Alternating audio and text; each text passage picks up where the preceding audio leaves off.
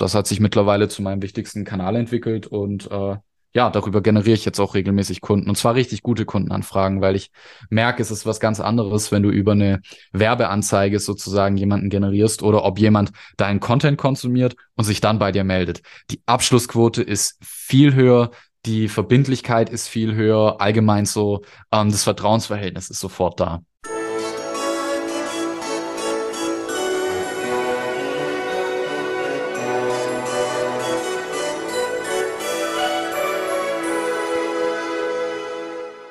Hallo und herzlich willkommen. Mein Name ist Marco Peterson und ich begrüße Sie zu einer neuen Folge des Königsmacher Podcasts. Dem Podcast der Versicherungsbranche mit dem Besten von heute für die Besten von morgen. Mein heutiger Gast ist der Drittplatzierte beim diesjährigen Jungmakler Award. In seinem früheren Leben war er Polizist und heute ist er der Finanzkopf. Und sozusagen ist er der Freund und Helfer der Freunde und Helfer. Die Rede ist natürlich von Kai Puczynski, Versicherungsmakler aus Ludwigsburg. Hallo Kai, schön, dass du da bist. Ich grüße dich, Marco. Vielen Dank, dass ich da sein darf. Ja, mir ist bei der, bei der äh, Vorbereitung auf unser Gespräch mir aufgefallen, du bist ja von einem der angesehensten Berufe, ich habe mal zur letzten Studie geschaut, das war so 78 Prozent sind Polizisten, ne? Zu, zu dem mit dem geringsten Ansehen gewechselt, ne? So sieben Prozent. Äh, hast du irgendwie die 71 Prozent Ansehensverlust gemerkt? ja, ist ein guter Punkt. Also ja, ich sag mal, ich kannte die Studie davor nicht, dann hätte ich es mir vielleicht anders überlegt. Nee, hätte ich nicht. Ähm, nee, es war einfach so für mich mein eigenes Ansehen zu mir gegenüber, dass ich mir halt Gedanken gemacht habe, okay, ähm, jetzt kannst du sozusagen deine Karriere schon hochskizzieren, wie es die nächsten 40 Jahre sein wird. Also so von dem Erfolg, den man im Leben erreicht hat. Und da habe ich mir einfach so die Frage gestellt, okay, ähm, was möchte ich jetzt eigentlich? Und ja, da war eigentlich für mich klar, okay, die nächsten 40 Jahre Polizist, ah, ist jetzt doch nicht richtig. Also Ausbildung war cool, ein paar Jahre jetzt zu arbeiten auch, aber ja, meinst du sozusagen auf meiner persönlichen Skala ist das, was ich jetzt mache, mit deutlich mehr Ansehen verbunden. Aber wenn du mit Leuten redest oder wenn du früher gesagt hast, du bist Polizist, dann war das bestimmt eine andere Reaktion, als wenn du jetzt sagst, du bist Versicherungsmakler. Ja, auf jeden Oder? Fall. Also. Auf jeden Fall. auf jeden Fall. Polizist ist, äh, also da kann erstmal jeder irgendwie eine Story erzählen. Fast jeder hat eine Frage oder jeder hat eine Story oder so.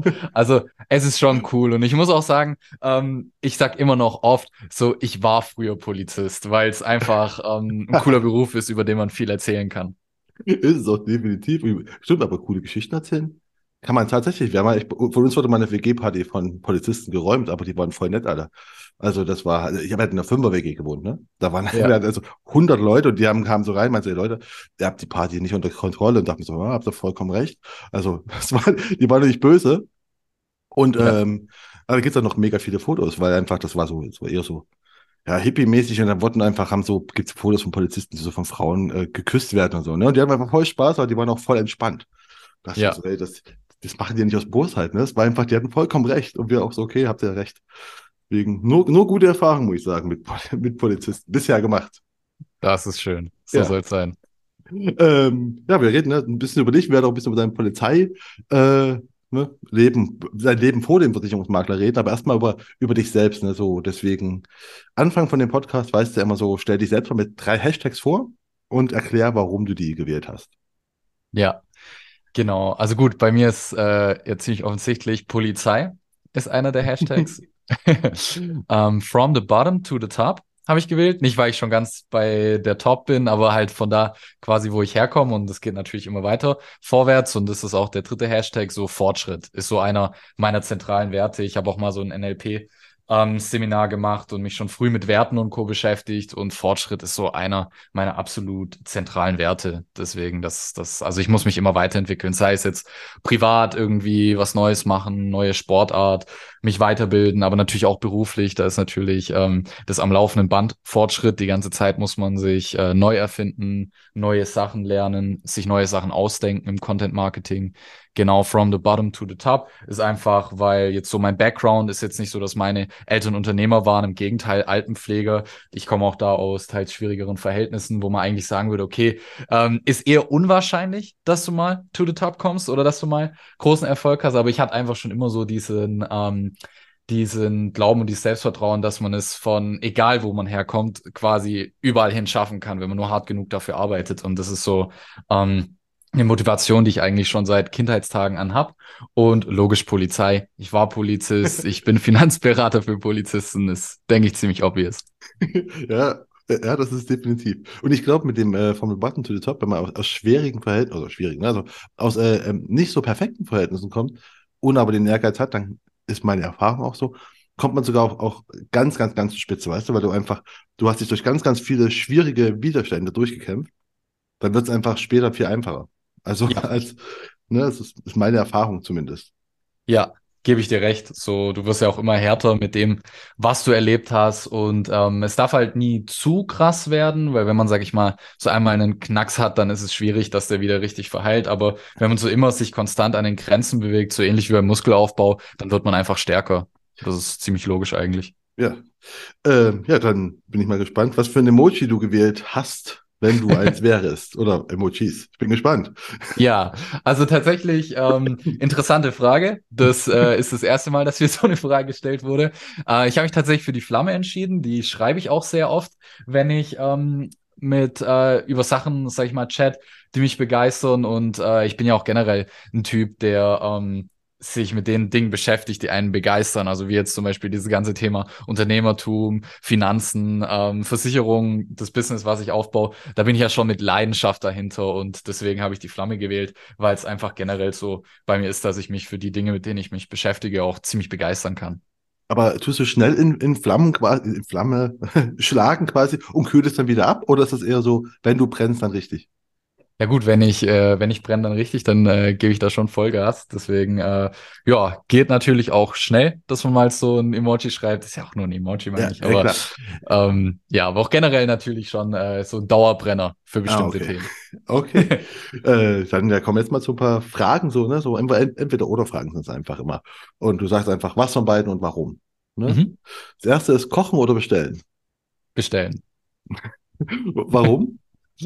Oh, weil Kochen einfach unglaublich äh, viel Zeit frisst. Also die letzten, die letzten äh, ja, Monate eigentlich habe ich total viel bestellt. Man sieht es auch langsam, dass ich einen kleinen Wohlstandsbauch kriege. da arbeite ich jetzt dagegen und achte auch wieder mehr auf meine Ernährung. Deswegen schaue ich echt, dass ich in letzter Zeit mehr koche. Aber grundsätzlich finde ich Bestellen einfach total cool, weil ich sehe das immer wie so ein Privatkoch. Du sparst dir die Zeit und äh, hast einfach den Kopf frei, ja, dich so um andere Dinge zu kümmern. Deswegen so grundsätzlich eher so der Bestellen-Typ, auch wenn es eigentlich gerne mehr kochen sein sollte. Und, und bei was bestellst du wo? Also Gibt es irgendwie eine, eine Küche, die du bevorzugst oder querbeet? Ja, gut, ich bestelle tatsächlich gerne Pizza. gut. Hier gibt es eine richtig gute Pizzeria um die Ecke und die haben die mit Abstand beste Pizza, die ich je gegessen habe. Und äh, deswegen, die ist mit Abstand mein Favorite. Welche, was, was für eine ist das? Äh, ich bin ja wege, also ich bin so Flexitarier, das heißt, ich tue bei bestimmten Anlässen Essigfleisch, aber so grundsätzlich äh, schaue ich, dass ich drauf verzichte und ich nehme meistens so eine vegetarische mit so Grillgemüse, mit so Aubergine und äh, Zucchini. Ich mag mega Pilze und deswegen so die vegetarische dort mit dem Grillgemüse, die ist oh, so gut. Okay. ähm, das zweite ist äh, chaotisch oder ordentlich? Ordentlich, ganz klar. Hätte mich, äh, ich musste es fragen, das hätte mich auch gewundert, hättest du gesagt chaotisch. Ja, ja. Nee, total ordentlich. Das ist auch immer ein bisschen schwierig mit meiner Freundin. Die ist da manchmal ein bisschen anders und ich bin da manchmal sehr ordentlich. Da, ja, ist ziemlich klar. Ja, was. ähm, das dritte ist Berge oder Meer? Mm, oh, das ist eine schwierige Frage. Mm, ich würde grundsätzlich sagen, eher mehr, aber ich liebe auch die Berge, ja. Aber jetzt so spontan würde ich sagen, eher mehr. Ja, ich war schon länger nicht mehr am Meer und hätte echt mal wieder Lust hinzugehen. Ja, also, also Urlaub wäre dann auch eher am Strand als wie in. in ja, es kommt, es kommt drauf an. Ich, wir, jetzt kommt ja auch wieder die kalte Jahreszeit und ich bin ja, ähm, ich liebe Sauna. Also wirklich, da kann man einfach Ruhe finden, da kann man entspannen. Das ist so voll, ja, voll gut für die Seele und einfach um runterzukommen. Und gerade so in dieser ähm, kalten Jahreszeit finde ich das auch total cool, auch in Österreich Urlaub zu machen. Mache ich echt gerne. Von daher, gerade so Berge im Winter verbinde ich mit was unglaublich Positivem. Deswegen würde ich da jetzt gar nicht sagen, jetzt so das eine krasser als das andere. Aber wie gesagt, weil ich halt jetzt schon länger nicht mehr am Strand war, würde es mich jetzt gerade eher an den Strand ziehen als in die Berge. Okay. Und das letzte ist äh, Tatort oder Law and Order? Nochmal? Tatort oder Law and Order?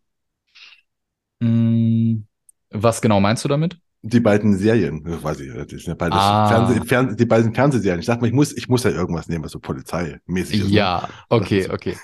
Mm, Ich kenne tatsächlich Law and Order gar nicht, muss ich Ah, ehrlich okay. Das sagen. ist irgendwie so die, die älteste aus den USA, glaube ich. Ist, keine Ahnung, von den 90ern auch schon. Die gibt's immer noch. Also, Aus den die- 90er. Okay, also ich würde jetzt spontan sagen, auch wenn ich die Serie nicht kenne, Law and Order. Ich habe früher immer viel Tatort geguckt, ähm, aber mittlerweile kann ich es irgendwie nicht mehr angucken. Also ich weiß auch nicht. Deswegen würde ich jetzt zu Law and Order tendieren. Ich stelle mir das so vor wie ähm, Criminal Minds. Also Criminal Minds finde ich auf jeden Fall cool. Ja, ist ein bisschen, noch ein bisschen altbackener, sage ich jetzt mal, als Criminal Minds, aber zumindest auch, ja, ist zumindest äh, nicht so wie Tatort, würde ich sagen. Also, ne? Ja, dann das. Gut. Okay, dann das ist auch ein schle schlechtes Zeichen für Tatort. Man sagt so Tatort oder das andere? Das andere. Egal. Ja, ja genau. Aber gut, äh, du hast früher hast du Tatort geschaut und jetzt aber nicht mehr, weil äh, mit, mit deiner, mit dem, mit dem Polizei, mit dem Ende von der Polizei hast du auch aufgehört, sich mit, mit, mit Tatort zu beschäftigen, oder? Ja, also ich, ich habe äh, eine Zeit in einer Pflegefamilie gewohnt und die haben immer Tatort abends geguckt, deswegen habe ich dann da immer mitgeguckt. Und ähm, ja, dann wurde ich ja Polizist und äh, also mir ging es immer so, als ich Polizist war, dann habe ich nicht noch Bock, mir noch äh, in meiner Freizeit Polizei-Serien reinzuziehen, weil ich habe ja schon Polizei auf der Arbeit, deswegen und ja, auch wenn ich jetzt kein Polizist mehr bin, habe ich ja, ja, würde ich sagen, immer noch viel mit äh, Polizei zu tun, deswegen ja, ist jetzt, ist jetzt gar nicht so mein Favorite, irgendwelche Polizeiserien zu gucken, generell. Das ist aber echt mal ein, ein hartes Los in Deutschland, muss man sagen, weil der deutsche Film, also ich glaube, keine Ahnung, Krimis sind, glaube ich, die Hälfte aller, aller, aller Programme, die die Deutschen Ja. produzieren, ne? Ist Das- echt krass, auch True Crime kommt immer mehr, wobei ich sagen muss, das finde ich dann schon wieder spannend, deswegen, äh, ja, hat sich mittlerweile auch wieder ein bisschen verbessert, aber zu meiner Polizeizeit, da wollte ich echt gar nichts mit Polizei gucken. Ja, ich, ähm, ich frage die Leute in meinem Podcast immer so, was sie werden wollten, als sie Kinder waren. Äh, du hast ja einen ganz klassischen, was irgendwie so, glaube ich, fast alle Jungs mal werden wollen, Polizisten. Deswegen vermute ich, würdest du als Kind Polizei, Polizist werden? Tatsächlich nicht. Also viele Polizisten ähm, hatten schon diesen Kindheitstraum, muss man ehrlich sagen. Bei mir war das ganz anders. Ich wollte als Kind erstmal Tierpfleger werden. ja, Okay. Tierpfleger. Einfach, ja, weil ich so Tiere geliebt habe. Ich fand das voll schön. Aber dann, klar, habe ich schon als Kind so gehört, "Äh, willst du wirklich die Kacke von den Tieren aufräumen und so. Und je älter man dann wurde, desto mehr habe ich dann so auch eingesehen, okay, ich liebe Tiere, aber es muss jetzt nicht der Tierpfleger werden. Dann wollte ich Schauspieler werden. Dann wurde mir aber klar, okay, das ist äh, ganz schön schwierig, vor allem wenn man nicht den finanziellen Background hat. Ähm, ja, genau. Und klar, über die Jugend noch anderes. Aber so der typische Kindheitstraum war der Tierpfleger. Aber dann bist du zur Polizei gekommen. Erstmal. Dann bin ich zur Polizei, ja, weil dann wollte ich ja nicht Schauspieler werden, sondern dann wollte ich Sport- und Fitnesskaufmann werden. Das wäre ich auch geworden, muss ich ehrlich sagen, wenn nicht das Fitnessstudio damals, ähm, da gibt's ja in der Realschule, gibt's ja BORS, so ein Berufspraktikum und das habe ich dann gemacht und dann wollte ich da auch direkt anfangen nach der Realschule und die hat mir schon im Praktikum gesagt, jawohl, du kannst, wir nehmen dich sofort, ähm, bewerb dich einfach nach der Realschule und dann hieß es ja, das darf man erst mit 18 machen. Und ich war zu dem Zeitpunkt äh, Ende 16. Ja. Und das war dann, war dann ärgerlich. Und äh, dann konnte ich nicht starten, was ich zuerst blöd fand, aber dann übers, äh, über den Sport. Ich habe früher am Parkour und Freerunning gemacht. Habe ich dann jemanden kennengelernt, äh, der das gemacht hat, Sport- und Fitnesskaufmann, der mir aber total von abgeraten hat. Und äh, der hat sich lustigerweise bei der Polizei beworben und wurde da angenommen. Und das war dann für mich so im ersten Moment so, okay, fuck, Sport- und Fitnesskaufmann wird's nicht. Und dann, ja, aber warte mal, wenn der Polizist geworden ist, dann könnte das ja auch was für mich sein. Und ähm, ja, so hat sich das dann ergeben. Aber du, also, du Parkour-Running vorher gemacht hast, stelle ich mir jetzt gerade so vor, so einfach so, weißt du, so durch diese Taschendieb oder so. Da kommst du als fitter, als fitter Cop und tust dir einfach verfolgen. Du kannst dir wirklich überall verfolgen. Das ist Ja. einfach ziemlich hart, ne? Also für die, für, Ja. für die kriminellen Elemente. Aber so sowas von.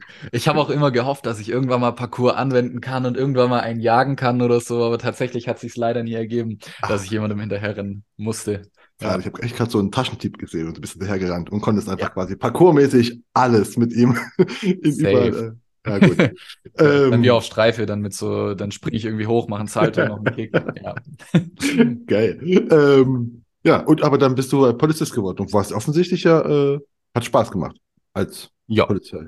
Ja, safe, safe. Also die Ausbildung war ja extrem cool, muss man sagen, so, ähm, weil man ja viele verschiedene Einsatzgebiete hat und Lernbereiche von Schießen, von Abwehr- und Zugriffstraining. Und das war ja eh schon immer mein Traum, also auch beim Sport- und Fitnesskaufmann, irgendwie was zu machen, wo man auch sportlich aktiv sein muss und wo man das auch braucht. Und deswegen die Ausbildung hat auch sehr viel Spaß gemacht, auch dass man in viele Bereiche gekommen ist. Und ähm, ja, deswegen, das ist eine echt coole Zeit gewesen, die ich nicht missen möchte. Ich bin dann leider zur Autobahnpolizei gekommen, unfreiwillig. Das war so ziemlich so. das. Ja, das war so ziemlich das Letzte, wo ich hin wollte. Also ich muss auch sagen, ich habe auch nie Cobra 11 geguckt. Also da bin ich ja nicht so im Game. Ähm, aber äh, ja, also es ist auf jeden Fall nicht so cool wie ähm, in irgendwelchen Serien dargestellt. Also ich fand's, um ehrlich zu sein, jetzt relativ langweilig bei der Autobahnpolizei, muss ich ehrlich sagen. Das war bestimmt, hat bestimmt auch mitgewirkt, dass äh, die Motivation ziemlich schnell verloren gegangen ist, dann, wo es dann soweit war. Achso, du hast gerade unfreiwillig. Also kann man nicht sagen, was man machen möchte, dass man irgendwie sagt, so, ey, Code, der ist ja einfach ziemlich fit, das wäre doch gut, wenn der einfach was macht. Wo halt auch einfach, weil ich stelle mir jetzt vor, so Autobahnpolizei, sitzt halt viel im Auto, vermute ich jetzt mal. Also wirst du dich wenig bewegen, oder? So ist es, so ist es. Also man sagt ja auch geradeaus Polizei, so innerhalb der Polizei dazu. Und ähm, ja, also das ist immer, das ist immer schwierig. Also das ist von Jahr zu Jahr unterschiedlich. In manchen Jahren heißt es ja, wenn du fertig bist, dann musst du in die Einsatzhundertschaft. Das sind so die Leute, die beim Fußballspiel so in Reihe laufen, da gucken, dass alles läuft. Ähm, und ich wusste schon, ich habe gar keinen Bock auf Einsatzhundertschaft, gar nicht null, weil du bist eigentlich an den meisten Wochenenden bist du unterwegs, du hast immer spontane Einsätze und mir war schon immer auch mein Privatleben wichtig und äh, dass ich das auch planen kann. Und deswegen, ich wusste, Einsatzhundertschaft soll es auf keinen Fall sein.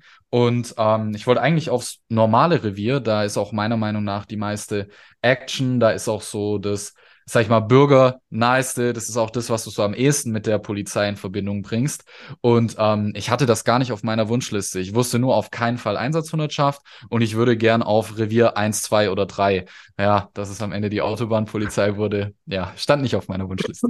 Ich, ich stelle mir vor, als Einsatzhundertschaft, ich kenne auch Leute, die bei der Polizei sind, das ist halt einfach schlecht. Du hast einfach ja nur negative Erlebnisse, ne?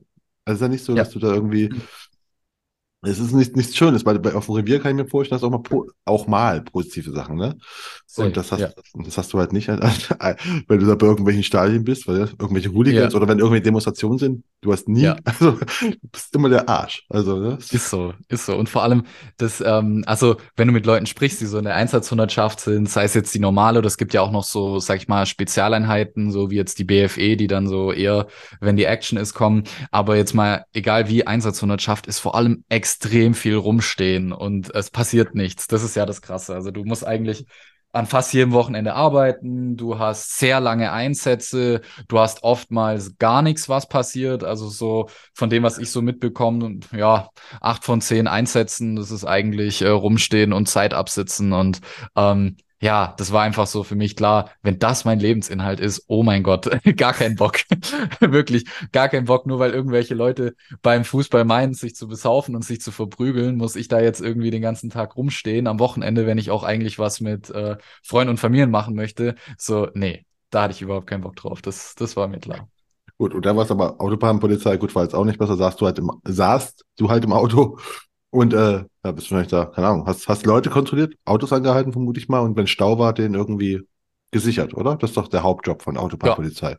Genau, durch Rettungsgasse fahren, äh, Unfall aufnehmen, Verkehrsüberwachung, sei es jetzt mit so einem Lasergerät, sei es mit Leuten, die am Handy sind. Ähm, ja, also eigentlich Unfallaufnahme, Verkehrsüberwachung 24-7, das sind so die Haupttätigkeiten. Aber wo du gerade äh, Dings da hier Gasse sagst, äh, äh, äh, Rettungsgasse, hat sich das verbessert in den letzten Jahren? Weil ich fand, das war mal irgendwann ganz schlecht, aber irgendwie. Ja. Ich sehe, ich sehe Social, Social Media sehe ich immer, immer wieder mal so Postings, ja. wo ist so, so macht meine Rettungsgasse. Ich denke mir so, hilft das? Also meinst du, es ist besser geworden?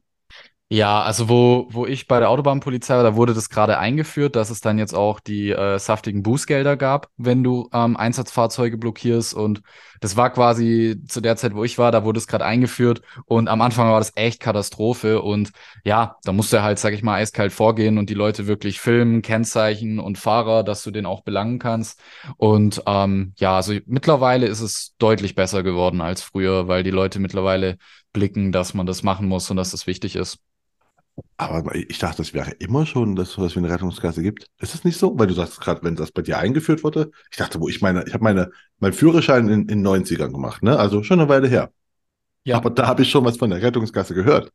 Ja, genau. Die Rettungsgasse, die, die gibt's schon ewig, aber dass es so auch jetzt wirklich hohe Strafen gibt, wenn du Einsatzfahrzeuge blockierst. Das, ähm, ich weiß gerade nicht mehr, ich glaube, das wurde dann erhöht, so dass es auch wirklich teuer war, wenn du Einsatzfahrzeuge blockierst. Und ähm, das wurde dann zu der Zeit eingeführt. Ah, okay. Ja, gut. Ähm, gut, haben wir das mal auch am Rande noch mit ein bisschen abge abgehandelt. Ähm, ja, aber du warst dann bei der Polizei. Äh, Ausbildung war cool. Das Weitere war dann nicht so cool. Und dann hast du irgendwann entschieden, ich gehe jetzt, ich werde jetzt Versicherungsmakler. Oder wie ist das passiert? ich Ja, suche mal was ja. Cooles, ich werde Versicherungsmakler. Ja, gell. Das steht auf jeden Fall auf der Wunschliste als Kindheitstraum.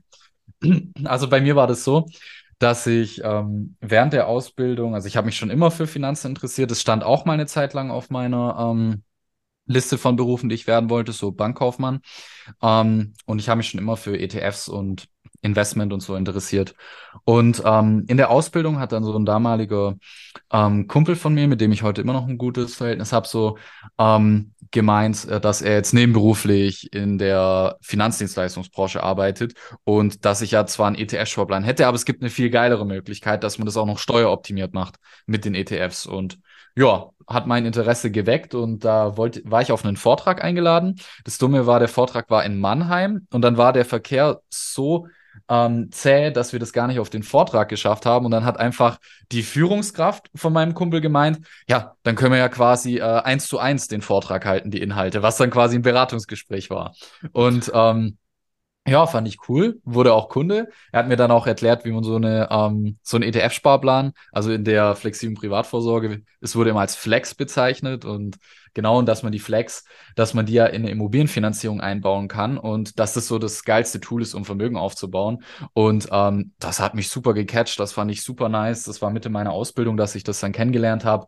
Ähm, habe dann auch direkt nach meiner Ausbildung als Polizist direkt äh, zwei, drei Monate danach dann auch schon die erste Immobilie gekauft und war halt super on fire für das ganze Thema, habe Leute weiterempfohlen und ähm, ja, lustigerweise dachte mal, dachte mein damaliger Berater, also die Führungskraft von meinem Kumpel, ähm, dachte eigentlich die ganze Zeit, ich bin gar nichts für die Versicherungsbranche, weil ich die ganze Zeit davon erzählt habe, wie zufrieden ich bei der Polizei bin und dass ich ja zum SEK möchte und da schon drauf hintrainiere. Und ähm, ja, der hatte so den Eindruck, ich gehe da voll auf bei der Polizei, was ähm, eigentlich genau das Gegenteil war. Aber ähm, ja, irgendjemand hat dann mal gemeint, also der, der die Finanzierung für die Immobilie gemacht hat damals, der hat dann ähm, zum Janis damals gemeint, so, ja, was ist eigentlich mit dem Kai? Hast du den mal als Partner auf dem Schirm? Ja, nee, wieso? Ja, der redet immer so toll von Tekis, war das. Ähm, der redet immer so toll von Tekis und von der Dienstleistung, dass er die so toll findet. Ja, und dann hat er mich zum Essen eingeladen und äh, mir halt auch gesagt, dass sie jetzt einen neuen Standort in Stuttgart Mitte haben und ähm, die halt deswegen das Team vergrößern und ob das nicht was für mich wäre, natürlich ausgeschmückter im Rahmen von einem Abendessen mit vielen Fragen, aber im Endeffekt, ja, habe ich da dann gesagt, jawohl, das mache ich und äh, ja, wie, so, wie, wie schon vorher erwähnt, da eben direkt Feuer und Flamme gewesen für das Thema. Aber da bist du quasi neben deinem Polizei, aber ist Polizei nicht auch ein Job, wo du halt lange Arbeitszeiten hast? Ja, Und ja, dann ja. hast du neben, dass du gesagt, okay, lange Arbeitszeiten ist super, ich nehme noch einen Job dazu. Richtig, das ist ähm, nicht leicht gewesen. Also man hat ja in Baden-Württemberg die 41-Stunden-Woche und ähm, die haben ja ein ziemlich abgefucktes Schichtmodell. Also es ist wirklich das abgefuckteste Schichtmodell, was du dir vorstellen kannst. Du hast an einem Tag hast du Spätdienst, das heißt von 9.30 Uhr bis 20 Uhr.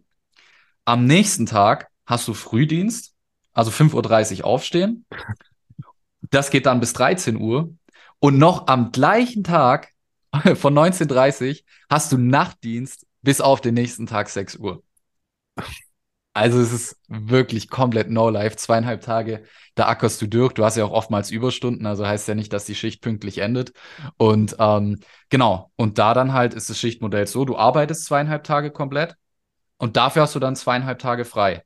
Plus, du Ah, musst halt mal okay. einen Zusatzdienst machen in diesen zweieinhalb Tagen, ähm, so ungefähr ein bis zweimal im Monat, dass du auch auf die Stunden kommst.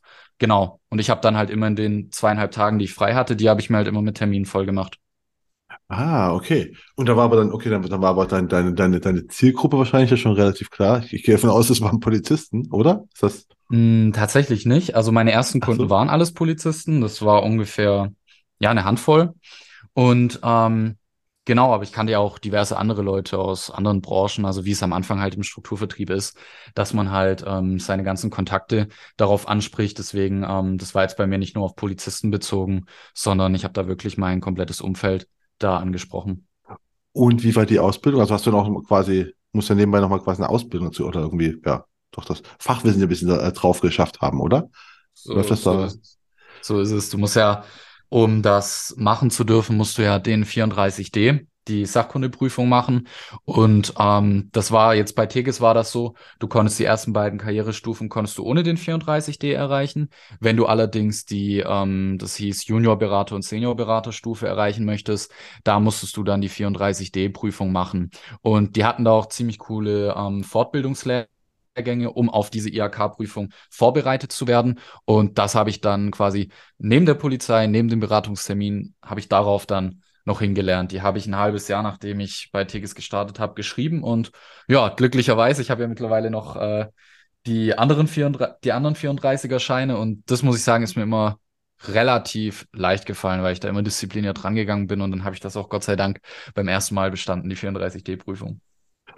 Okay, dann warst du also Polizist, hast nebenbei äh, Finanzberatung gemacht und äh, hast du irgendwann musst du entschieden haben dann so, okay, das mit der Polizei habe ich jetzt keine Lust mehr, sondern jetzt mache ich das komplett oder wie ist das? Mm, wie bist du zum Finanzkopf geworden? Ja, also bei mir war das so, ähm, dass ich dann relativ schnell erkannt habe, dass mir das äh, Arbeiten in der Selbstständigkeit viel mehr Spaß macht. Ich äh, habe auch so ein Tagebuch, da schreibe ich jetzt nicht täglich rein, da schreibe ich so ja, so alle sechs bis zwölf Monate mal rein. Also immer mal wieder so, ähm, wenn es sich halt gerade danach anfühlt, dass jetzt wieder der richtige Zeitpunkt ist. Und das Lustige ist, schon drei Wochen, nachdem ich dort angefangen habe, hatte, weiß ich schon, habe ich damals ins Tagebuch geschrieben, dass mir das so viel Spaß macht, dass ich es hauptberuflich machen möchte. Deswegen kann ich ziemlich genau sagen, dass es sehr, sehr schnell bei mir ging. Und ähm, ja, deswegen, äh, ich wusste sehr schnell, okay, ich möchte das hauptberuflich machen. Deswegen hat sich für mich schon ähm, sehr früh die Frage beantwortet, ob ich kündige. Also das wusste ich schon sehr schnell.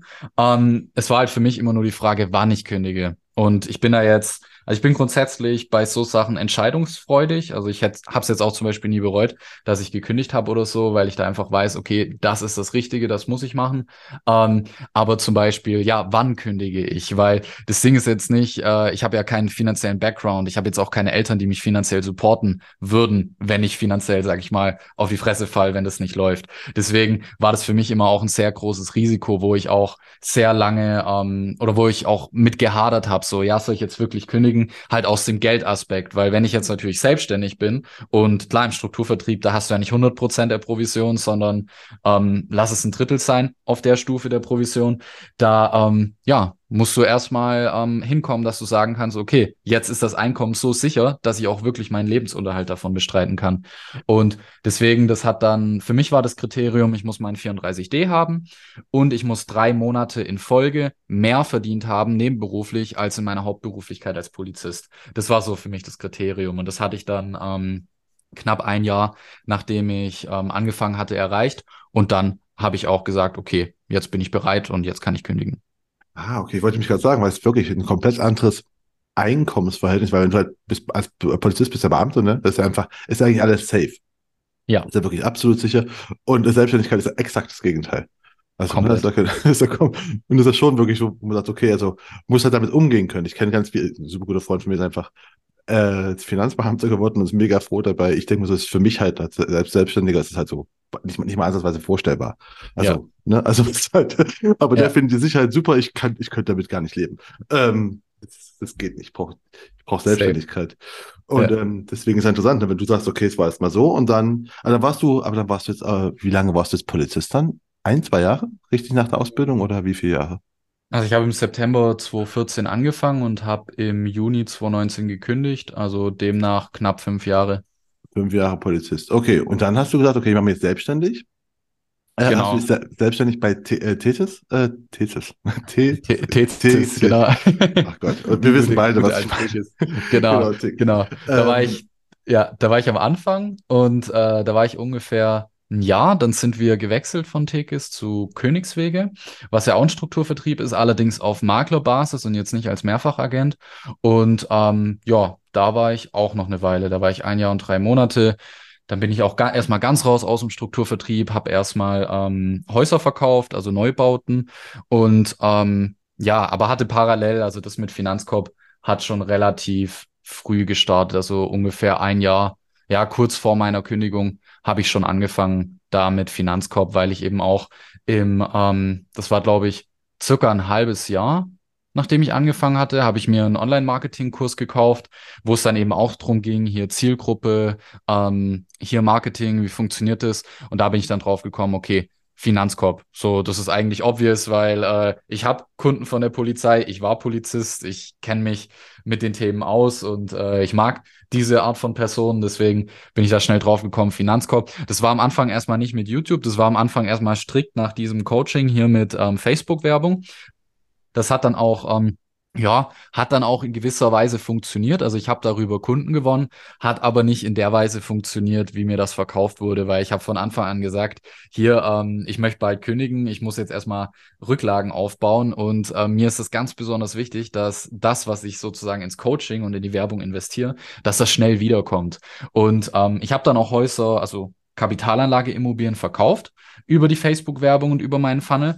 Aber bis das Geld kam, da sind Monate vergangen. Also deswegen, das habe ich dann wieder ähm, sein lassen, habe dann aber für mich gesagt, okay, ähm, entgegen dem Anraten meiner Führungskraft habe ich dann gesagt, okay, ich muss jetzt äh, meinen YouTube-Channel nutzen, weil ich hatte den lustigerweise schon neben der Polizei aufgebaut mit einem ganz anderen Thema, mit ähm, Shuffle-Videos. Also so, ich weiß nicht, ob du das kennst, wenn du so EDM hörst, Techno und Haus, da kannst du so diesen Running Man machen, wo du so auf ah. der Stelle läufst. Kennst du das? Okay, ja, ja, ja. Ja, genau. Da habe ich Tutorials gemacht und die sind voll durch die Decke gegangen. Also das Running Man Tutorial, muss dir mal geben, ist ein deutsches Tutorial, also jetzt auch nicht mit englischen Untertiteln, hat mittlerweile fast eine Million Aufrufe. Also Immer noch, auf deinem immer noch auf deinem Finanzkopf YouTube Immer noch auf meinem Finanzkopf-Kanal. Muss ich nachher mal durchscrollen. Äh. ja, und ähm, weiß darüber hatte ich einen YouTube-Channel aufgebaut mit 16.000 Abonnenten. Also ich habe die jetzt auch nicht gekauft oder so, sondern die sind wirklich nach und nach gekommen. Klar, wegen einem anderen Thema. Aber da habe ich dann auch gesagt, hey, ich habe einen Channel mit 16.000 Abonnenten. Ich wäre jetzt blöd, wenn ich den nicht nutze. Und ähm, ja, dann habe ich da erstmal angefangen mit Finanzkorb. Klar, am Anfang sind erstmal einige Abonnenten weggegangen. Also ich hatte innerhalb von vier, fünf Wochen sind äh, 300, 400 Abonnenten erstmal straight weg gewesen, weil ist natürlich ein ganz anderes Thema. Aber ähm, ja, das hat sich mittlerweile zu meinem wichtigsten Kanal entwickelt und äh, ja, darüber generiere ich jetzt auch regelmäßig Kunden und zwar richtig gute Kundenanfragen, weil ich merke, es ist was ganz anderes, wenn du über eine Werbeanzeige sozusagen jemanden generierst oder ob jemand deinen Content konsumiert und sich dann bei dir meldet. Die Abschlussquote ist viel höher, die Verbindlichkeit ist viel höher, allgemein so, ähm, das Vertrauensverhältnis ist sofort da. Ja, und ähm, klar, ja, weil, die, Leute, die, die, Leute, suchen ja auch auf YouTube nach, nach Sachen, weißt du, bei, bei Werbung ja. äh, störst du ja jemanden in dem, was er eigentlich gerade machen will. Ne? ist einfach so. Ja. Selbst wenn ich nur durch, ein, durch einen äh, Facebook-Stream scrollen will, ne? plötzlich ja. habe ich trotzdem Werbung, die, die, die, ich gar nicht gewollt habe. Wenn ich aber auf deinen Kanal gehe, da, da komme ich ja nicht zufällig drauf, ne? Ja. Dann suche such ich ja, das ist schon ganz andere Intention. Aber interessant ist, du hast, also du hast, ein, du hast einen äh, Online-Marketing-Kurs gekauft. Also für dich war schon klar, okay, Online-Marketing muss ich, muss ich machen, wenn ich mich jetzt selbstständig mache. Ja. Und äh, war, warum das mit Werbung? Weil das in dem Kurs so verkauft wurde oder war für dich schon klar, dass ich einfach, äh, dass du es mit, mit, mit Online-Werbung äh, versuchen willst, oder? Ja, also für mich war das so, dass ich ja dann damals äh, den 34D gemacht habe im September 2018 und ähm, da war dann auch so der Punkt, wo ich das erste Mal gemerkt habe, okay, mein persönliches Netzwerk ist erschöpflich. Also so langsam, aber sicher gehen die Namen in meinem Telefonbuch aus.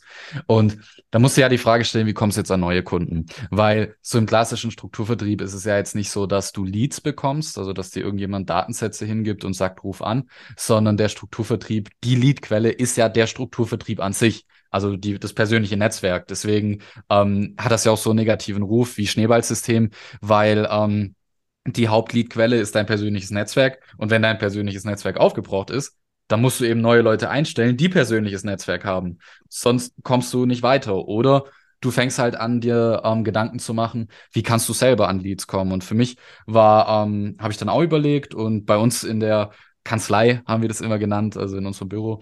Ähm, da war erst so der, ähm, die meisten Leute waren das so auf Direktkontakt. Also sprich Leute auf der Straße ansprechen, in Gespräch verwickeln, auf einen Vortrag einladen oder sonst irgendwas. Und das habe ich am Anfang auch probiert, aber für mich war sofort klar, okay, das ist nicht nachhaltig. Also, wenn ich nur Kunden generieren kann, wenn ich selber auf der Straße unterwegs bin, dann habe ich spätestens dann ein Riesenproblem, wenn ich mal ein paar Wochen ausfallen sollte. Dann kann ich ja keine Kunden mehr generieren. Ja. Also, ja, eigentlich, eigentlich logisch. Und deswegen habe ich mir dann anders Gedanken gemacht und dachte mir auch so, hey, es ist doch so viel besser, Kunden online zu generieren. Mich hat es auch immer genervt, ähm, zu Kunden zu fahren, weil das einfach so viel Zeit kostet.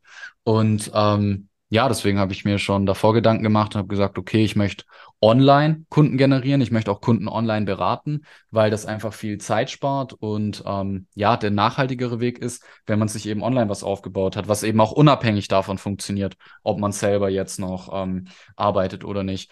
Und das mit der Facebook-Werbung, das wurde halt in dem Kurs so ähm, beigebracht. Also es war jetzt nicht so, dass ich gesagt habe, ich möchte Facebook-Werbung schalten. Ähm, Ganz im Gegenteil.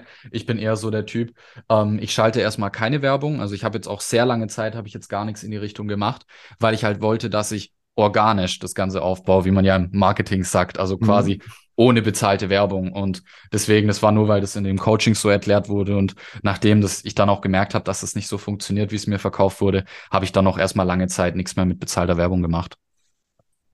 Und hast du dann aber die Werbung, war, war da schon die Marke Finanzkopf am Start oder? Ja, also da hast du schon Werbung geschalten als Finanzkopf. Genau. Ah, okay, aber dann, okay, dann war aber auch schon deine Zielgruppe klar, gut. Klar, dann war es einfach Werbung, die auch auf äh, Polizisten zugeschnitten ist, äh, oder auf Polizeianwärter irgendwie, ne, in dem Bereich. Genau. Und äh, gut, und das hat aber hat funktioniert, aber du sagst nicht so gut, also lieber, du hast dann dich auf deinen auf deinen YouTube-Kanal äh, konzentriert. Was ich aber, was ich jetzt spannend finde, wenn du echt sagst, das war vorher einfach ein Kanal mit äh, 16.000 Leuten, die geschaut haben, wie sie Shuffle lernen. ja. ich, ich, vermute, es waren halt nicht nur Polizisten, du hast selbst gesagt, es sind 500 abgesprungen oder so, was einfach bei einer Zahl von 16.000 jetzt nicht so viel ist. Ne? Nee. Ähm, aber ähm, dann hast du angefangen, äh, YouTube, also okay, mein Finanzkopf, die Marke steht sowieso. Dann hast du überlegt, also Content zu machen. Ja. Und dann hast du äh, genau. Videos zu Hause bei dir gemacht oder wie, wie ist dann der Plan gewesen? Wie, wie war dein weiterer ja. Weg? Ja, also ich, ich kannte das ja schon mit dem Videos produzieren von den, ähm, ich habe auch früher mal Parkour- und Freerunning-Videos gemacht und dann habe ich ja die Tutorials gemacht und ähm, deswegen so, mir war, mir war klar, wie viel Arbeit es eigentlich ist, eine Idee zu entwickeln, das zu skripten, das zu filmen, das zu schneiden, es online zu stellen, den Thumbnail zu entwickeln, die Beschreibung zu machen. Also da steckt schon ganz schön viel Arbeit hinter so einem Video und ähm, deswegen war mir klar, da, wo ich gesagt habe, ich mache das jetzt mit YouTube, dass ich das nicht selber schneiden darf, weil sonst rennt mir die Zeit davon, sondern dass das jemand für mich machen muss. Und das war so der entscheidende Unterschied zu früher, dass ich dieses Mal gesagt habe, so hier, ich bezahle jetzt jemanden, der die Kamera ähm, hält und der auch Ahnung von Schneiden hat und der das gut kann.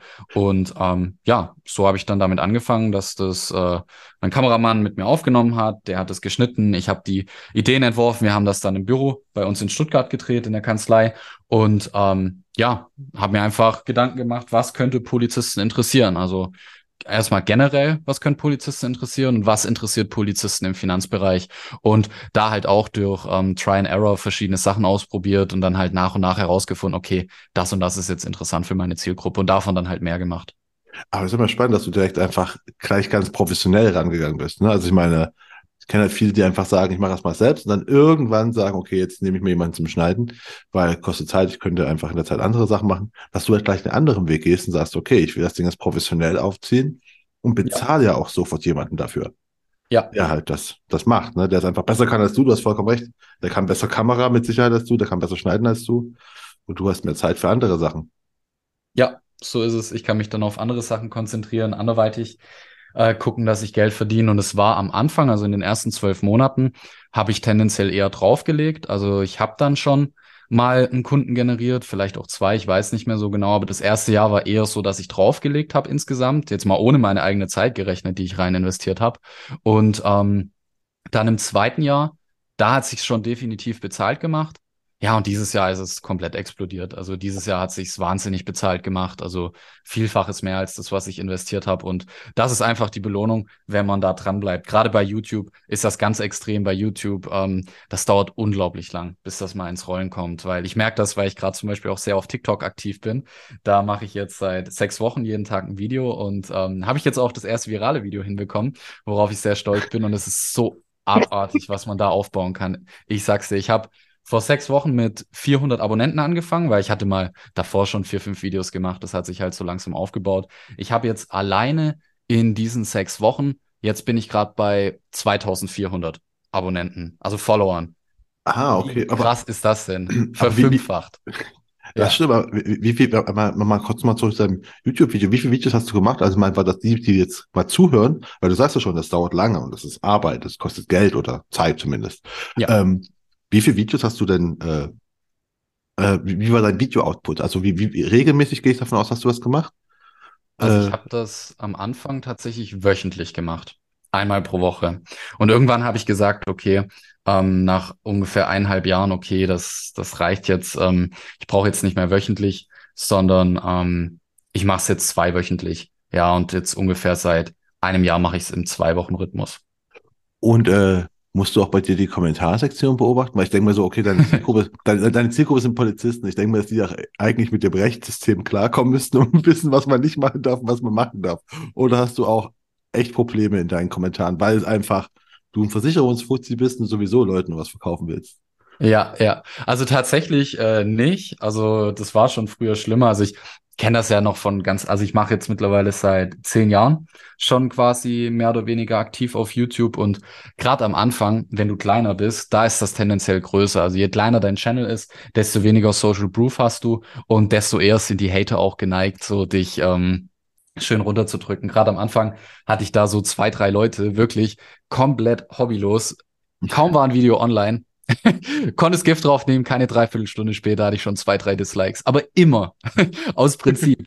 Und dann gab es natürlich auch Leute, die ähm, beleidigt haben, Leute, die persönlich wurden. Und ja, gerade am Anfang natürlich ähm, verletzt das einen. Zum Beispiel habe ich früher auch Videos über Fitness gemacht und ich bin eher so der Hardgainer, so der, der jetzt nicht so krass an Masse aufbaut. Und wenn dann halt plötzlich Leute anfangen zu sagen, hey, du bist ein halbes Hemd, du bist voll der Lauch, erzähl uns nichts über Fitness, das verletzt einen. Also das ähm, ist, ja, da muss man erstmal schon dran knabbern, aber man wird halt einem bewusst, okay, das sind halt Leute, die haben nichts Besseres zu tun. Das sind Leute, die würden es dir in echt auch wahrscheinlich nicht ins Gesicht sagen. Und ähm, ja, du musst da einfach drüber stehen. Das, was du machst, machst du aus einem bestimmten Grund. Du hast ein Ziel, was du verfolgst. Und du hast die Eier, dass du hier einen Channel machst und dich vorne hinstellst, obwohl du schon weißt, dass es wahrscheinlich Hater geben wird, die das nicht feiern. Und ähm, ja, mittlerweile muss ich sagen, ähm, stehe ich da total drüber, dass ähm, Leute da auch ab und zu Hater-Kommentare machen. Aber es ist sehr wenig geworden, muss ich sagen. Also es ist eher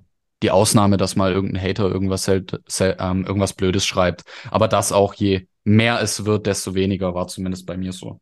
Ah, aber, deine, aber deine Videos tun sie jetzt schon wirklich, also du adressierst ganz klar Polizei. Also ja. müssten, also vielleicht, also, vielleicht auch deswegen, weil sie wissen, okay, hier sind nur Polizisten unterwegs. Wer weiß.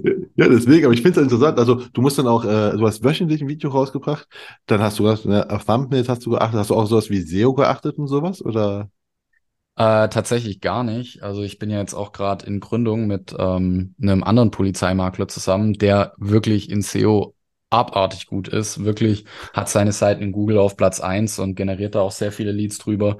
Und der hat mir gesagt, ja, meine Seite ist unsichtbar für Google, was mich total gewundert hat, weil YouTube ist ja Google und ich dachte jetzt grundsätzlich, ähm, so viel Backlinks, die ich durch YouTube habe auf meine Seite, dass sie eigentlich recht gut ist von SEO. Habe auch immer wieder Blogartikel geschrieben, um das zu pushen, aber nee, also SEO-technisch bin ich da nicht so gut aufgestellt. Also ich generiere wirklich vor allem aus YouTube heraus und nicht, weil meine Seite irgendwie in Google hoch angezeigt wird. Ah, aber cool. Du arbeitest aber, also zum einen finde ich ganz spannend, dass es von euch mehr gibt, also andere Polizeimakler auch noch gibt. Ich wusste nicht, dass so viele Leute sich auf Polizisten äh, äh, fokussieren als Zielgruppe, aber klar, es gibt viele Polizisten, ist eigentlich irgendwie auch logisch. Ähm, und das ja immer, ihr macht zusammen jetzt was. Ja, ja, genau. Das ist äh, ganz spannend. Der hat sich nämlich erstmal bei mir gemeldet und ähm, wir wollten uns dann auch mal treffen, so einfach so Brainstorming, wo könnte man Synergien nutzen. Ähm, ich war dann krank, habe dann auch nicht mehr dran gedacht. Dann ist ein halbes Jahr, halbes Jahr ins Land gezogen und ähm, ja, dann habe ich mich wieder bei ihm gemeldet, weil ich es dann doch ganz spannend fand. Ähm, wir haben uns dann auch mal getroffen in Frankfurt, weil er kommt aus dem Norden von Deutschland, ich aus dem Süden. Dann haben wir mal gesagt, okay, wir treffen uns in Frankfurt zum Mittagessen. Ähm, extra nach Frankfurt gefahren für das Mittagessen. Und ähm, ja, wir haben halt ziemlich schnell Also, also A hat es ziemlich gut gematcht zwischen uns. Also so menschlich, so vom Typ her hat das sehr gut gepasst. Er ist auch schon deutlich älter, also er ist schon Anfang 50. Ich bin ja jetzt Mitte 20, das ist ja auch ein Unterschied. Bei ihm stellt sich halt natürlich auch die Frage mit Unternehmensnachfolge, wie man das macht. Und äh, ja, er hat halt krasse Fähigkeiten, die ich nicht habe. Er kann zum Beispiel abartig gut Seiten auf ähm, Google hochpushen, er weiß, wie man Funnels, wie man Formulare macht, dass sie gut konvertieren. Und ich wiederum, er ist aber dafür nicht so eine, wie sagt man, Rampensau im Vordergrund, die da in den Videos äh, ist und die da Webinare hält. Und das wiederum ist total meine Stärke. Und da haben wir jetzt einfach gesagt, okay, wir schmeißen das zusammen. Er hat gute Kompetenzen, ich habe gute Kompetenzen. Und wenn wir das zusammenschmeißen, dann schaffen wir es auch, da die Marktführerschaft in dem Bereich zu bekommen, weil wir können uns jetzt natürlich ähm, in Anführungszeichen bekriegen und als Konkurrenten da unterwegs sein. Aber es ist, wir haben ja viel mehr gewonnen, wenn wir beides miteinander kombinieren, weil dann ist der Kuchen viel größer und auch wenn du nur eine Hälfte vom Kuchen hast, hast du insgesamt mehr Kuchen. Und deswegen ähm, hat sich das so ergeben, dass wir gesagt haben, okay, wir machen das jetzt gemeinsam, weil die Sachen, an denen ich arbeite, die kann ich, die kann er auch gut nutzen und wiederum seine Prozesse kann ich gut nutzen. Und ja, wenn wir das zusammenschmeißen, dann haben wir insgesamt mehr Erfolg das definitiv. Und einfach, das ist auch das, was wirklich, muss ich sagen, Königsmacher halt aus, auszeichnet. Also wenn ich mit, mit, mit euch, ne? Königsmacher, Königsmacherin rede, ähm, dieses, genau, dieses Netzwerk. Also gar nicht dieses so, das ist mein Konkurrent oder was will ich, der nimmt mir irgendwas weg, sondern eher so zu überlegen, okay, wer, wie können wir es denn zusammenwerfen? Und das finde ich gerade spannend ja. für euch. Und ja. äh, dann wird genau der Kuchen größer, weil nämlich genau 100 Prozent von eins ist eins, aber ne, 50 Prozent von 100 sind halt 50. Ne? Also es ist ja. zwar nur die Hälfte, aber größerer ja. Kuchen. Größerer Kuchen. Ähm, der Gedanke. Aber äh, super. Ja, äh, okay, also, also du hast gesagt, YouTube war dann, ist, ist dein Hauptkanal immer noch, ist dein, dein äh, wichtigster Kanal. TikTok hast du gerade angefangen, ist TikTok schon, also hast du über TikTok schon einen Lied genommen zu einem, also einen, einen Polizisten schon über TikTok gewonnen oder? Nein. Nein, nicht, noch ist gerade noch ein Spaßkanal, offensichtlich, es oder eher so. Ist, ja, ja, ist, ist jetzt erstmal im Aufbau. Also ich werde vor allem nächstes Jahr sehr viele Webinare machen ähm, für Polizisten. Das hat auch jetzt schon, ähm, das habe ich jetzt vor einigen Wochen gemacht und es war ein Riesenerfolg, also ist sehr gut gelaufen. Und ähm, ich nutze jetzt TikTok vor allem, weil ähm, bei mir gibt's also gibt's immer so bestimmte Wellen, wo viele fertig werden, wo viele Leute anfangen.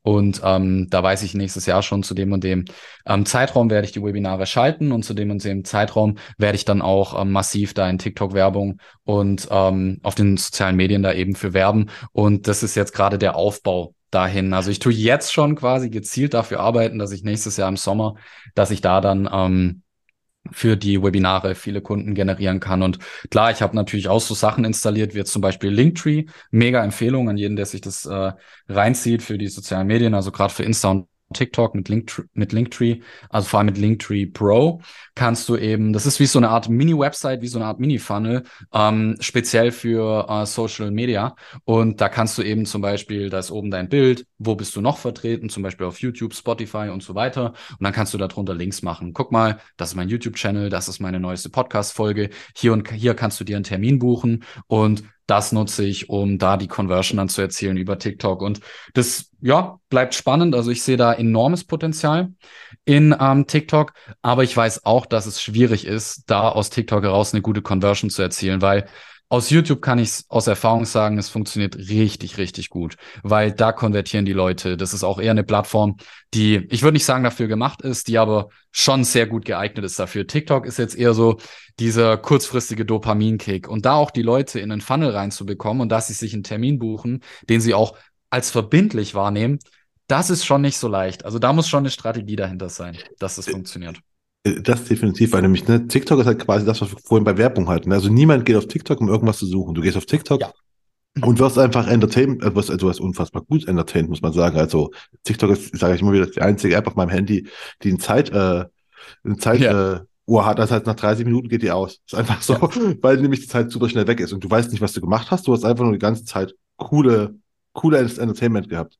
Und ja. YouTube ist halt schon so, dass du halt, da suchst du halt Sachen. Da gehst du halt aktiv hin und sagst so, ich will ein Tutorial zum Shuffle. Ne? Okay, dann zack, komme ich zu dir. ähm, ja, aber das ist halt, man sucht aktiv, ne? Und deswegen ist die Verbindlichkeit ähm, so höher. Ähm, du hast mir gerade im Vorgespräch aber schon gesagt, du hast jetzt auch nicht nur nach YouTube und TikTok, du hast auch jetzt einen Podcast. So ist es. Ähm, Podcast, auf, auf, ja. Wie kam es dazu? War, war, seit, seit wann hast du den? Warum? Hm, also Podcast an sich habe ich jetzt seit Februar rum, genau, seit Februar, beziehungsweise ich weiß gar nicht, vielleicht schon ein bisschen früher, ich weiß es gerade gar nicht mehr. Ich glaube, es sei, also ungefähr jetzt seit einem Jahr müsste ich den haben, vielleicht ein bisschen mehr. Ähm, auf jeden Fall kam das bei mir durch eine Empfehlung von einem befreundeten Makler, der gemeint hat, hier, du musst unbedingt einen Podcast machen. Also er generiert auch ähm, Kunden über Podcasts und das war für mich erstmal so ein bisschen unverständlich, weil so Podcasts, so wenn ich Podcasts höre, bin ich gerade am Autofahren oder am Sport machen und da klicke ich ja jetzt nicht in den Funnel und buche mir einen Termin, deswegen. Das war erstmal komisch. Aber er hat gemeint, okay, das ist äh, voll gut, das soll ich unbedingt machen und dann habe ich damit angefangen und ich habe halt für mich gemerkt, Podcast macht übelst Spaß. Ich liebe Podcasts. Das ist so ein geiles Format, weil du hast jetzt nicht so den Stress wie bei YouTube. Bei YouTube musst du dir übelst Gedanken machen, welches Thema, du musst dir übelst Gedanken machen, wie sieht der Thumbnail aus, wie ist der Titel formuliert. Ähm, und du musst dir auch übelst Gedanken machen, wann du welchen Inhalt in dem Video raushaust. Weil wenn du den zu früh raushaust, dann ist die Zuschauerbindung nicht hoch, weil YouTube achtet darauf, wie lange bleiben die in deinem Video. Und dann ist es auch wieder schlecht. Und beim Podcast ist das ganz anders. Da musst du dir nicht so viele Gedanken machen. Klar, du musst dir auch Gedanken machen, welches Thema, welcher Titel, das musst du schon machen. Aber grundsätzlich, ähm, es ist einfach ein total authentischer Kanal. So, du kannst einfach reden, so wie jetzt wir beide hier. Wir haben da jetzt kein Skript, was wir im Detail da abhandeln, sondern es ist so freies, authentischer und das liebe ich daran. Und ähm, ja, deswegen mache ich jetzt seit einigen Monaten Podcast und ich muss sagen, ähm, ich habe auch schon Feedback bekommen. Ich frage auch immer sehr viel, also das kann ich auch jedem nur empfehlen, ähm, dass man seine Kunden regelmäßig befragt. Wie sind die gekommen? Warum sind die? Äh, also warum haben die sich gemeldet? Äh, aus welchen Gründen? Was fanden die gut? Was fanden die schlecht. Also da Research zu betreiben ähm, mit der Zielgruppe. Und da habe ich auch schon jetzt öfter gehört, so ja, die haben meinen Podcast gehört, das finden die super seriös, dann haben sie sich noch auf YouTube da was reingezogen. Und ähm, das Lustige ist, ich habe auch teilweise schon verkauft mit Podcast, weil ich habe zum Beispiel eine Folge über vermögenswirksame Leistungen gemacht. Also da kannst du ja so vermögenswirksame Leistungen beantragen, die kannst du in ein Aktiendepot reinmachen. Und ich habe das jetzt auch schon ein paar Mal so gemacht und es hat wunderbar funktioniert, dass ich gesagt habe nach dem Beratungsgespräch, hey du, beim nächsten Mal ähm, reden wir über vermögenswirksame Leistung und deine Hausaufgabe ist es, dir bis zum nächsten Mal den Podcast, meine Podcast-Episode zu dem Thema reinzuziehen. Und äh, ja, dann schon vor dem Beratungstermin hat er mich angeschrieben und schon so gesagt, hey du Kai, also das mit dem VL, das machen wir auf jeden Fall. und dann kannst du quasi mit dem Podcast verkaufen. Also das ist richtig cool, Podcast. Äh, äh wie lang sind deine Folgen ungefähr, deine Podcast-Folgen? Ähm, also ich gucke immer, dass es so Minimum 10 Minuten hat und ich peile eher so um die 15 Minuten, 15 bis 20 Minuten an. Das ist so das, was ich immer als Ziel okay. habe. Und deine YouTube-Videos? YouTube-Videos sind ähm, meistens fünf Minuten plus minus. Also ich finde ein YouTube-Video, also man muss ja mittlerweile unterscheiden, YouTube hat sich ja auch gewandelt. Mittlerweile wird ja YouTube, ähm, wird ja TikTok sehr, sehr eng auf die Pelle rücken mit dem neuen Shorts. Format, wo du ja maximal eine Minute haben darfst. Das ist die Antwort von YouTube ja. auf TikTok und YouTube Shorts ist ultra interessant. Ähm, und ähm, jetzt mal ausgenommen von YouTube Shorts, ähm, schaue ich immer, dass ein YouTube-Video mindestens drei Minuten hat. Ähm, es gibt auch einzelne Videos halt, die haben diese drei Minuten, das geht auch, aber grundsätzlich eher so vier, fünf Minuten und halt maximal acht bis neun Minuten. Aber so meiner Erfahrung nach ist das Beste für YouTube so irgendwas äh, vier bis sechs Minuten in der Range. Ja, okay. Weiß mal, was man nach außen mal hört, ne? wie lange, wie lange soll eigentlich so ein Video sein? Ähm, und das reicht. Die, die, die Leute wollen sich was zwischen hatten, ne? Die wollen sich über irgendwas informieren. Und da wollen die wahrscheinlich nicht 20 Minuten sich darüber informieren, ne? Ja, vor allem wenn du in deine Analytics reinguckst, das geht ja mit YouTube sehr gut. Da kannst du ja zum Beispiel, du kannst dein Video laufen lassen und du siehst drunter, wann sind die Leute abgesprungen. Also du siehst, zu dem und dem Zeitpunkt sind noch 80 Prozent da gewesen, zu dem Zeitpunkt noch 50 Prozent und ganz am Ende vielleicht noch 40 Prozent. Und du siehst ganz genau, bei welchem Satz, wo du welchen Inhalt gemacht hast, sind die Leute rausgegangen. Und das ist interessant, wenn du dir das anguckst. Und da wirst du sehr schnell merken, die Leute haben keinen Bock, sich ein 20 Sekunden Intro reinzuziehen. Das skippen die. Also da gehen die einfach drüber.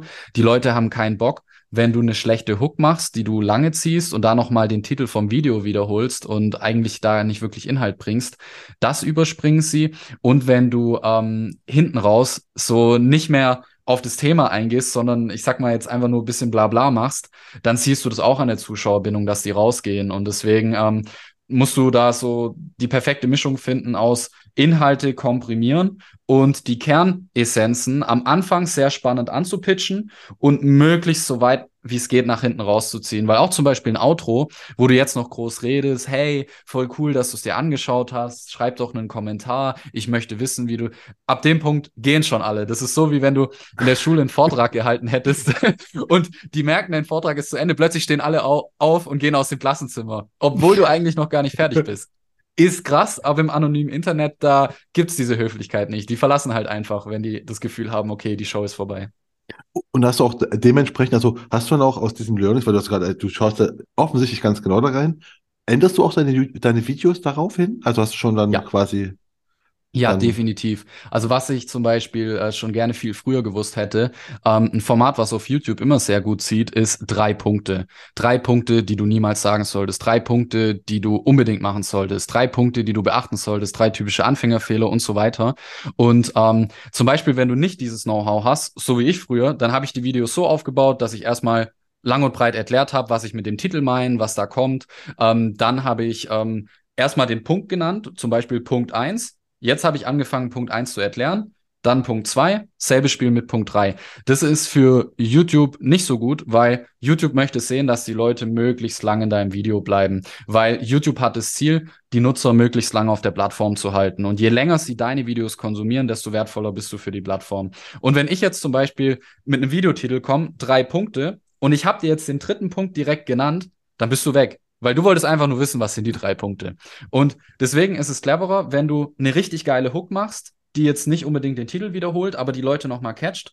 Und ich mache es mittlerweile so, ich sag quasi direkt den ersten Punkt, damit die Leute auch schnell das Gefühl haben, sie sind im Content. Also ich sag zum Beispiel Punkt eins, bla bla bla bla bla. Dann ähm, komme ich zu Punkt zwei und zum Beispiel die Pitch. Also ich habe zum Beispiel einen Partner im Bereich Einstellungstests für Polizei, wo ich auch Affiliate-Einnahmen drüber generiere. Ähm, den würde ich jetzt am Ende pitchen. So machen das ja die meisten. So ganz am Ende. Ach, und übrigens, wenn du dich mehr damit beschäftigen möchtest, dann schau doch mal auf diesem Link vorbei. Das ist der P Punkt, wo alle verlassen. Deswegen musst du zwischen Punkt zwei und Punkt drei musst du deinen Pitch bringen. Zum Beispiel auch, buch dir ein Beratungsgespräch bei mir, wenn du Leute für die Finanzdienstleistung gewinnst. Und wichtig, den Punkt drei nennst du ganz, ganz zum Schluss. Also du redest erst über den Inhalt von Punkt Punkt 3, möglichst so, dass man nicht sofort weiß, was der dritte Punkt war. Und erst am Ende haust du es raus, was der dritte Punkt war, weil dann bleiben die Leute auch ganz bis zum Ende und dann hören sie sich auch deine Pitch an. Ah, okay. Das ist auch spannend. Und äh, hast du auch schon bei, bei, bei TikTok auch ähnliche äh, Erkenntnisse schon gewonnen oder bist du da noch voll am Testen? Also bei TikTok bin ich gerade noch echt viel am Testen. Also ich teste auch echt viel. Also ich habe jetzt ein, zwei Formate gefunden, die so, ich sag mal, Evergreen-Content sind, der halt regelmäßig geguckt wird, der jetzt aber tendenziell nicht viral geht.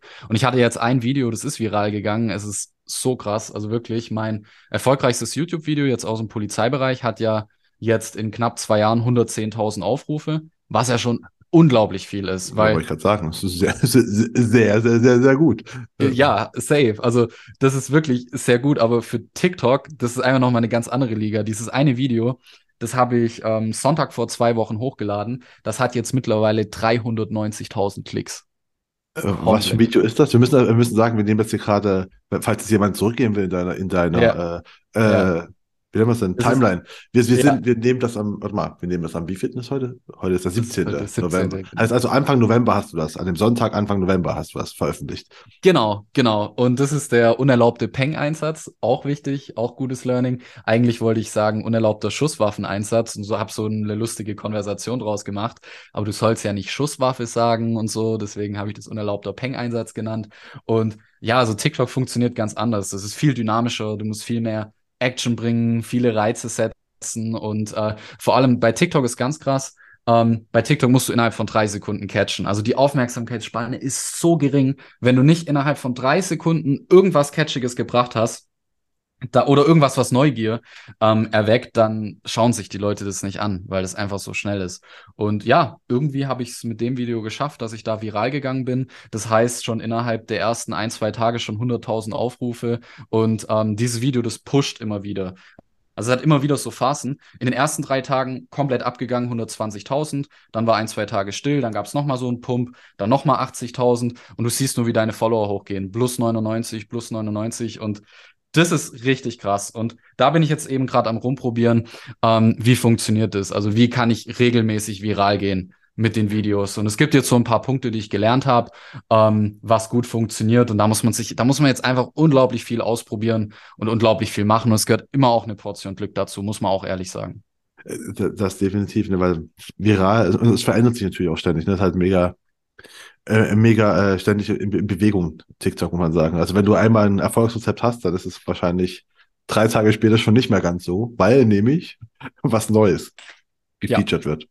So ist es. Und für mich war das halt auch so mit einer der Gründe, weil ich mache jetzt YouTube jetzt schon recht lange und äh, ich sehe halt andere Finanzdienstleister, die mit TikTok da jetzt innerhalb kürzester Zeit sich riesen Followerstämme aufgebaut haben ähm, und die Reichweite jetzt einfach auf andere Plattformen switchen, wie zum Beispiel YouTube. So, weißt sie haben auf TikTok angefangen und TikTok ist eine geile Plattform, wo du schnell viel Reichweite bekommst und die Reichweite haben die jetzt auch zum Beispiel auf YouTube rübergenommen. Und wenn du so anfängst, dann kommst du viel schneller hoch, weil rein über YouTube sich aufzubauen, ist extrem schwierig. Das wird sich jetzt ändern in Zukunft durch YouTube Shorts. Also das ist wie gesagt der TikTok-Konkurrenz ähm, sozusagen. Ähm, aber grundsätzlich so durch klassische YouTube-Videos extrem schwierig aufzubauen. Deswegen, wenn ich jetzt nochmal neu anfangen müsste, würde ich auf jeden Fall mit TikTok anfangen, gucken, dass ich da einen großen Stamm aufbaue und den dann auch zu YouTube und Instagram rüberhole, weil auf den Plattformen kannst du besser konvertieren als auf TikTok wollte ich mich gerade sagen, wir haben jetzt gerade schon die, die, die drei großen, also wir haben schon äh, YouTube gehabt, wir haben über äh, TikTok geredet und über Podcasts. Äh, ist denn für dich, also Facebook vermute ich mal, ist das für dich relevant noch? Nee, Oder? tatsächlich nicht, weil ich selber Facebook praktisch nicht nutze. Aber ähm, ja, es gibt schon, also es gibt schon auch die Leute, die das aktiv nutzen. Bei mir ist halt wichtig, ähm, zu wissen, bei mir hat sich das aus YouTube quasi heraus entwickelt, dass ich ähm, mega krass auf Polizeianwärter gehe. Also wirklich Leute, die frisch bei der Polizei sind, sehr jung sind und ähm, die sind nicht auf Facebook unterwegs. Also klar, die, ich sag mal, ich sag ja. mal, die Leute 30 plus, die werde ich safe auch über Facebook catchen, aber meine Zielgruppe ist halt eher nicht da unterwegs. Aber auf Instagram wirst du dann die erreichen, weil das wäre noch die zweite Frage. Facebook ja. ist für dich irrelevant, aber Instagram ist wahrscheinlich schon noch ein äh, guter Kanal, oder? Auf jeden Fall, ja. Instagram ist auch ein sehr guter Kanal. Instagram ist auch richtig gut für Interaction. Da kriege ich regelmäßig Fragen gestellt von Anwärtern oder irgendwie Danksagungen, dass sie sich Videos reingezogen haben und es jetzt bei der Polizei geschafft haben. Also Instagram ist auf jeden Fall auch ähm, sehr wichtig, aber nicht so leicht über Instagram sich ähm, Reichweite aufzubauen, zumindest für mich. Also ich tue mich da extrem schwer. Ja, wenn du sagst, gut, die Reichweite hast du jetzt über YouTube quasi gestartet, ne, und das kannst das läuft bei dir auf die anderen Kanäle jetzt mit drauf. Quasi, genau. ne, wenn ich richtig sehe. Ähm, ja, ist mega, mega interessant, einfach die ganzen Sachen. Also, es klingt bei dir auch alles so, so, so perfekt, so, so, so, so eine klare Linie, aber wahrscheinlich, ähm, was, was war denn so die, deine, deine größten Learnings? Ich spreche zwar auch mal so von Misserfolgen und sagst, okay, jetzt warst du down, ich musste irgendwas lange machen. Ähm, das hast du schon gesagt, aber was war denn so das größte Learning, was du gehabt hast? Also, also Misserfolg im Sinne von, du hast irgendwas versucht und hast gemerkt, so, ey, das hat gar nicht funktioniert. Kann das ein Kanal sein oder irgendeine Videoart oder was weiß ich? Hm, lass mich mal kurz überlegen. Irgendwelche Videos, die. Ah, gut, ich hab's natürlich regelmäßig. Also das, ähm, das ist halt dauernd dieses Try and Error. Ich habe manche, also sowohl auf TikTok als auch auf YouTube, ich habe manche Videos, da habe ich übelst viel Zeit rein investiert, so voll viel Gedanken gemacht, so über den Ablauf, auch voll viel in der Produktion, dass es richtig gut wird. Und die Videos werden halt nicht geguckt teilweise drei, vier, 500 Aufrufe und manche Videos, wo ich mir nicht so viel Mühe gegeben habe, halt so irgendwie 6.000, 7.000.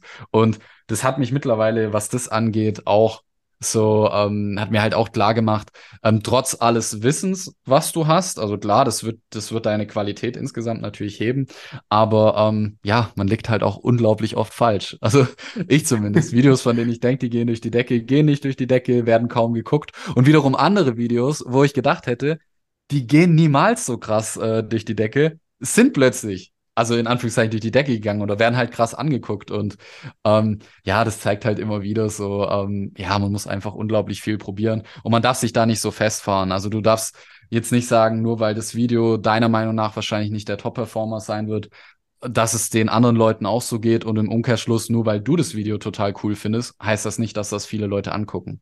Ja, also das, das grundsätzlich, also das zieht sich eigentlich durchgängig durchs Content produzieren durch.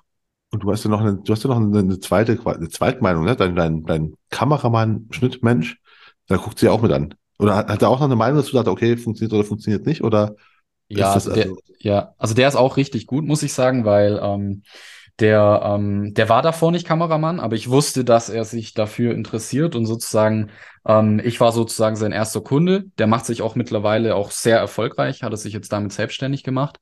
Und ähm, ja, er ist halt richtig cool, weil er hält nicht nur einfach die Kamera und kennt sich damit richtig gut aus, sondern ähm, er kennt sich auch gut mit Schnitt aus und er hat auch dieses unternehmerische Denken und hat da auch, sag ich mal, ein gutes Gespür, ein gutes Auge für. Und gerade beim Content kannst du ähm, im Nachgang noch extrem viel aufbessern durch eine gute Videoproduktion und durch ein gutes Editing. Also, dass du noch hier Grafiken reinmachst, dass du hier noch ähm, ein bisschen Text reinmachst. Da kannst du richtig viel im Nachgang machen. Und ähm, klar, da ähm, kriege ich auch mal wieder ein Feedback, so hier das und das. Oder er macht das schon von sich selber, sag ich mal richtig. Aber ja, ihm geht's da genauso, dass er so meint, so, ja, Kai, das wird safe durch die Decke gehen und dann geht's nicht durch die Decke. Also, ja, das ist auch normal in dem Bereich.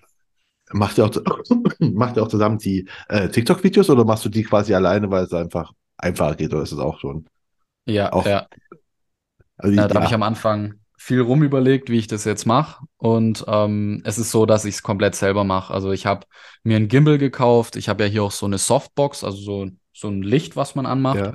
Und ähm, das ist das Allerwichtigste, wenn du Content machst. Geiles Licht. Das ist das Wichtigste. Und es ist auch nicht mehr so wie früher, wo ich angefangen habe, wo ich irgendwie einen Videorekorder brauche oder eine Kamera oder eine Spielreflex oder sowas. Überhaupt nicht. iPhone ähm, 10 aufwärts reicht schon vollkommen. Geiles Licht, iPhone 10 aufwärts. Ich habe sogar lange Zeit mit iPhone ähm, 8 Plus meine Videos gemacht. Und wenn du da gutes Licht hast, Bombenqualität. Und gerade mit TikTok kann man, ich finde den TikTok-Editor richtig gut. Damit kann man schneiden. Oder was ich jetzt kürzlich entdeckt habe, ist ähm, CapCut.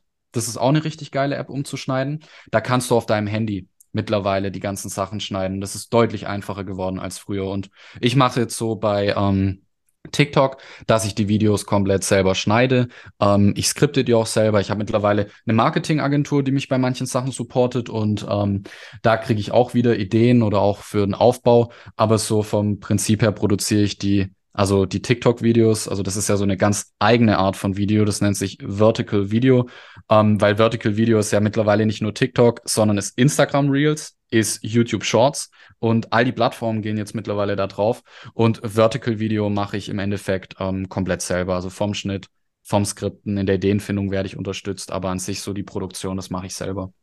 Äh, gut, ich werde mal in, der, in den äh, Show Notes werden wir auch mal die, die äh, Tools, die du gerade genannt hast, damit verlinken. Falls jemand zuhört, sagt so, was war das genau so? Ne, dann könnt ihr sich das auch mal anschauen, weil genau. was du ja gerade sagst, ist ja offensichtlich, es liegt halt nicht mehr an Technik, weil ich kenne ganz viele, die auch sagen, ich will jetzt starten und dann geht es um diese Ausrede, ja, ich muss mir erstmal eine Kamera kaufen, weißt du, so, ich ja. muss erstmal das machen und so weiter, so, nee, du brauchst nur gutes Licht und so eine Softbox ist auch, wir reden ja nicht von tausenden von Euros, ne, also Nein, Softbox kannst du ganz Euro. einfach kaufen, genau, ja. die kannst du ganz einfach holen und dann kannst du testen, ne, also es wird einfach, man muss halt dranbleiben, wie bei dir. Ja, die ganze ja. Zeit halt gehören. Ähm, wir sind, sind auch schon fast schon jetzt am, am, Ende, ne? Du hast schon super viele, super viele Tipps gegeben. Ähm, und ähm, ja, am Ende stelle ich immer so meinen Gästen nochmal so drei Fragen. Und die erste ist einfach so, was war denn für dich der wichtigste Tipp, äh, den du am Anfang von deiner Karriere mal so bekommen hast, den du immer noch so be beherzigst, den du immer noch super findest? Ja, also was, was mir auch am Anfang geholfen hat, weil jeder muss ja am Anfang im Vertrieb damit klarkommen, Nein zu hören oder kein Interesse. Und was mir auf jeden Fall schon immer geholfen hat, was ich schon sehr früh, ähm, was mir schon sehr früh beigebracht wurde und was immer noch so ist, ist, dass du einfach in Quoten denken musst, in Schlagzahl und Quote. Das ist äh, Ganz simpel. Also du musst dich nicht vom Ergebnis von einem abhängig machen, sondern du musst halt wissen, welche Kennzahlen hast du. Bei uns damals bei Tekis war das das ähm, S1, also SitLab, so hieß das Beratungskonzept. Und das S1 war das Erstgespräch. Und das war die wichtigste Kennzahl, die KPI, wie man auch sagt, äh, Key Progress Indicator, die wichtigste Kennzahl. Und so das Wichtigste war einfach, kenne deine KPIs, weil, also du musst wissen, welche Quote du hast. Und das musst du einfach planen und dann die Schlagzahl fahren. Und das ist Erfolg so stumpf es klingt, du musst deine KPIs kennen, du musst einen Plan machen, du musst ähm, tracken und dann musst du diese Schlagzahl bringen. Und dann ist es egal, wie viel Misserfolg du hast, der Erfolg wird automatisch kommen. Ja, und das, äh, okay, das ist ein super, super Tipp. Ähm, was, was hättest du gerne am Anfang gewusst, was du dir selbst hart erarbeiten musstest?